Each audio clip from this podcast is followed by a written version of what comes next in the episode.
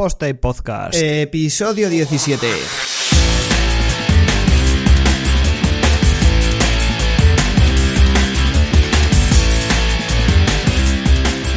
Pues hola a todos y bienvenidos a un nuevo episodio de Posta y Podcast, el episodio 17, donde vamos a tratar un tema un poco difícil. Vamos a tratar el tema de qué posibilidades de desarrollo tiene WordPress a nivel de proyectos. Y todo esto viene de una idea que me transmitió arroba Moriarty en Twitter. Como siempre ya sabéis, pregunto qué temas os interesan. Y en esta ocasión Moriarty me habló de intranets. Él puso un caso muy concreto, pero creo que el tema en sí no sería intranet, sino qué posibilidades tiene WordPress como tal a la hora de desarrollar. ¿Está limitado? ¿No está limitado? ¿En qué proyectos encaja bien? ¿En qué proyectos no encaja tan bien? ¿Qué usos se le pueden dar? Sobre todo a nivel de desarrollo puro más allá de las webs eh, comerciales, corporativas, tiendas online y, blogs. Y eso es un poco lo que vamos a hablar en este podcast. Todos sabemos que WordPress empezó siendo para, para blogs o orientado, muy orientado a blogs. De hecho, surgió como un fork de B2 Cafelog, que era precisamente un sistema para generar bitácoras o publicaciones online más orientadas a lo personal que a algo profesional y entonces, bueno, pues surgió de ahí, poco a poco se le fueron integrando mejoras, como por ejemplo las taxonomías, uno de los grandes cambios que sufrió WordPress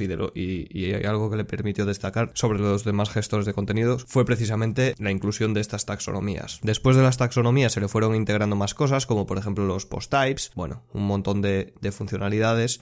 Y es que WordPress al final, gracias a cómo está programado el core, disponemos de una pila de un montón de hooks, ganchos y un montón de filtros para poder actuar sin necesidad de tocar el core, sin modificar el, propio core de WordPress. Esto nos permite a algunos utilizar WordPress más que como gestor de contenidos, como framework de desarrollo. Y es que ya no es para blogs y ya no es un gestor de contenidos.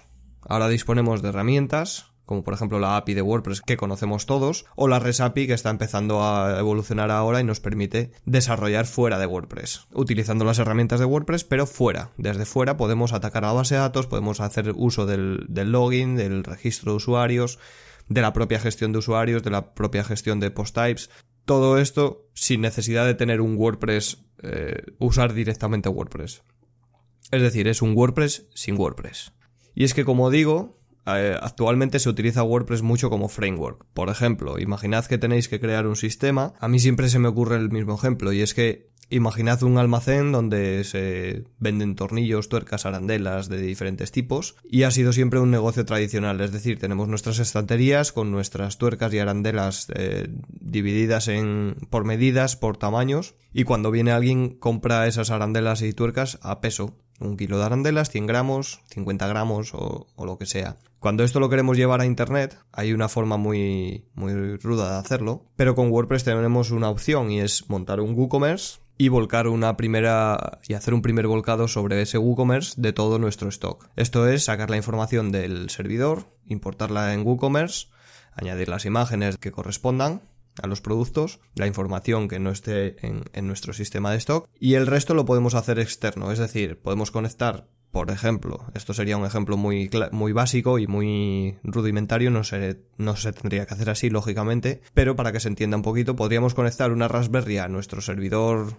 físico en el almacén y cada vez que hagamos un pedido se mande a través de, de la web, a través de una URL o a través de cualquier otro sistema, un refresco de ese producto. Imaginad que compramos un kilo de arandelas del 6, por decir algo, ¿no? Pues esto, el, la Raspberry detectaría que ha habido una transacción y nos enviaría que el ID 36, por ejemplo, si corresponde con ese tipo de arandelas, ha sufrido un, un cambio y ahora hay mil gramos menos disponibles. Esto si lo tratamos bien y en el tema de, de WooCommerce lo actualizamos mediante Ajax o similares, pues el cliente que esté viendo la web estará en ese momento viendo los cambios reales, es decir, estará viendo en tiempo real que queda un kilo menos de ese tipo de arandelas. Como digo, esto sería bastante o relativamente sencillo haciendo uso de la API de WordPress de la propia API de WordPress, de las funciones de WordPress. Y es que hay algo que no sabe la gente, que es que si incluimos, hacemos un include del vp-load.php en, en un fichero de nuestro servidor, en cualquier fichero de nuestro servidor, podemos hacer uso de todas las funciones de la API de WordPress. Esto es que podemos sacar, por ejemplo, los artículos más vendidos, o podemos eh, hacer un VP query, o podemos mm, hacer uso del login, podemos hacer uso externo de las propias funciones de la API de WordPress. Como digo, esto es súper útil para desarrollos que son muy a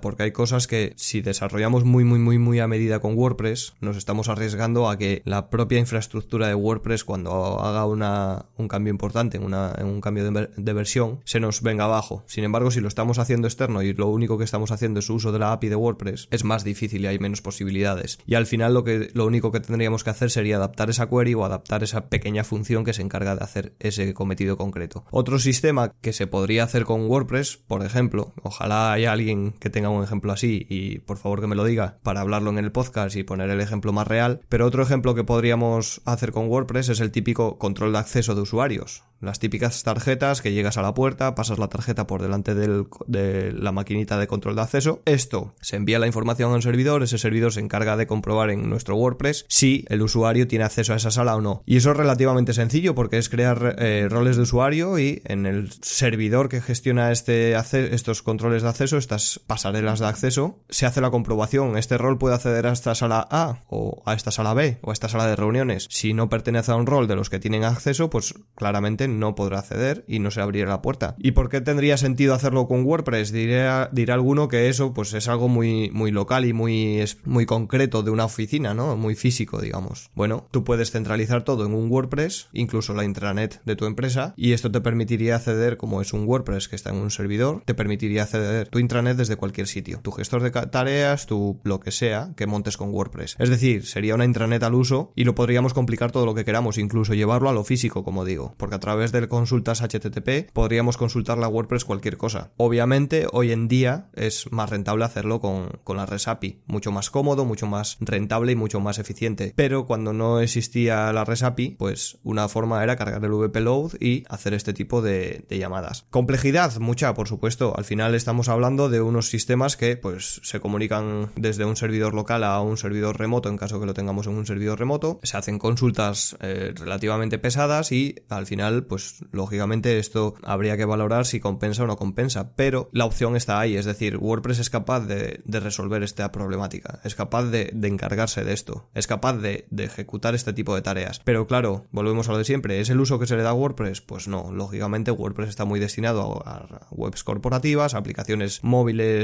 más o menos que cumplirían con una web responsive y este perfil. Pero como digo, se podría complicar todo lo que quisiéramos. Al final, todo esto siempre es lo, mismo, ¿no? ¿Nos sale rentable hacer este proyecto con WordPress? Pues, hombre, depende del nivel que tengan los desarrolladores a nivel de conocer la, la API de WordPress o la REST API en, en, caso de que se utilice la REST API y también de las funcionalidades que haga. Hay veces que es más sencillo, para el equipo de desarrollo es más sencillo desarrollar todo desde cero y tener control 100% de todo lo que se desarrolla que hacerte cargo de una nueva aplicación. Y es que al final la problemática de las aplicaciones web no es el desarrollo en sí, sino el mantenimiento. Es decir, si tú desarrollas una aplicación, lo caro no es desarrollarla en sí, sino mantenerla. Entonces, si tú desarrollas algo a medida 100% para tu empresa, lo caro va a ser mantener esa herramienta, mantenerla segura, mantenerla actualizada, mantener las funcionalidades, incluso añadir nuevas funcionalidades. De ahí viene mucho del éxito que tiene WordPress, de que el núcleo de tu sistema el núcleo de tu aplicación, lo actualiza una comunidad y no lo actualizas tú. Es decir, es un, car es un coste que te ahorras. Como digo, tiene sus ventajas, tiene sus inconvenientes. Lógicamente, si tú vas a una empresa de desarrollo de aplicaciones y les dices que vas a hacer un control de acceso con WordPress, eh, la primera reacción va a ser reírse de ti o pensar que estás loco o que no tienes ni idea de lo que estás hablando. Pero ya os digo que WordPress tiene la posibilidad y no solo WordPress, en realidad cualquier gestor de contenidos tiene esta opción. Sabiendo usarlo y, y, y siendo conocedor de los pros y los contras que tiene el gestor que vas a utilizar, pues es perfectamente viable. ¿Interesa? Pues hombre, al final es valorar qué coste queremos asumir, cuánto tiempo tenemos para desarrollar y qué conocimientos tienen los desarrolladores de la REST API, de la API de WordPress en sí o de los sistemas que vamos a utilizar. Lógicamente, si es alguien de sistemas que te va a programar el servidor local para que haga el control de acceso y demás, es posible que no tenga con conocimiento ninguno sobre WordPress. Entonces, mmm, va a preferir desarrollarlo desde cero o va a pre preferir enviar las peticiones y gestionarlo todo en local y tener dos sistemas independientes, la intranet por un lado y el control de acceso por otros. Es comprensible, pero ya que preguntaba Moriarty qué posibilidades tiene WordPress a la hora de desarrollar con intranets, pues espero que quede claro que,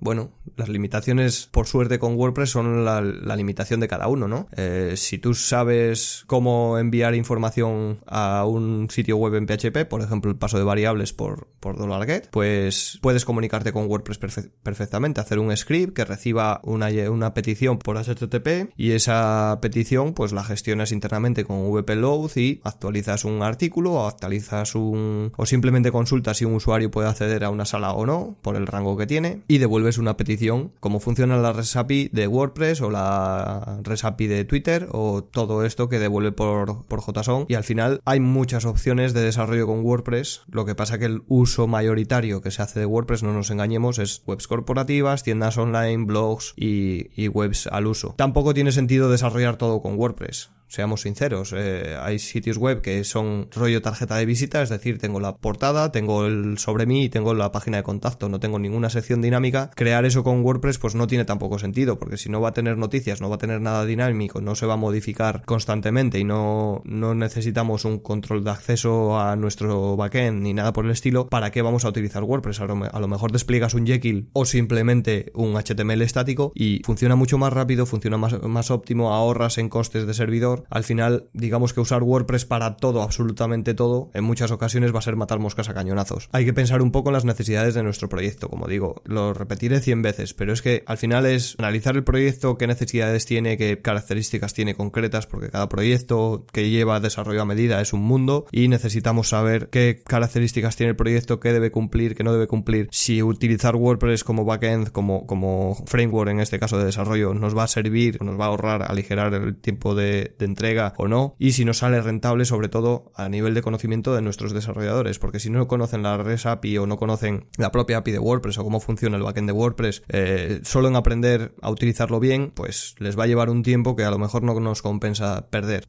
y nada, y eso es todo por hoy. Creo que, es un podcast un poco extraño, pero bueno, es un tema que, me llamó la atención cuando Moriarty lo, lo, propuso. Ya sabéis que podéis proponerme temas mencionándome en Twitter o mandándome un email o comentando en el propio podcast. Y como siempre digo, si os ha gustado, compártelo por Twitter, Facebook, email o por WhatsApp, por donde queráis, pero compártelo con tus amigos o con quien pueda interesar. Y nos vemos la próxima semana.